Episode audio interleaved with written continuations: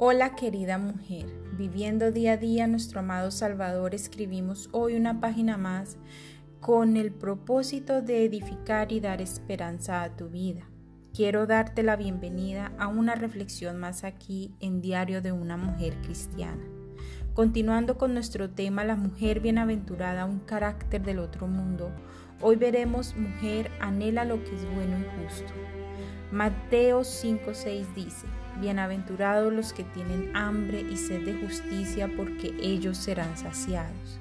Básicamente lo que quiere decir este versículo es tener un hambre constante y una sed constante de lo que Dios quiere, de lo que es bueno y lo que es justo.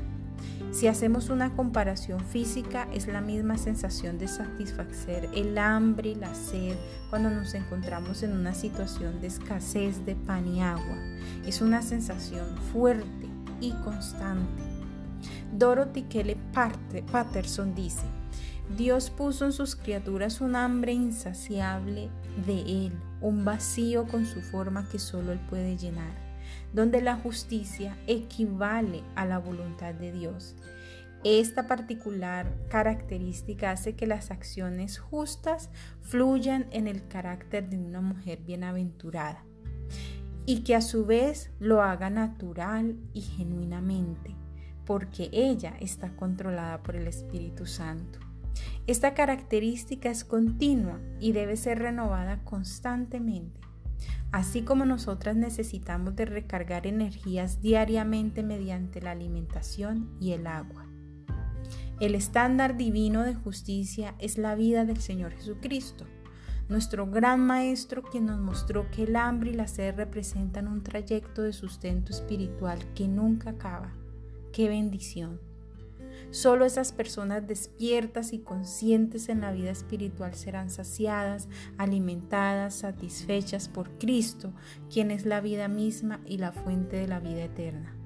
Dios quiere que nosotras mantengamos una llenura constante del Espíritu Santo. Él quiere proporcionarnos nutrición y satisfacción.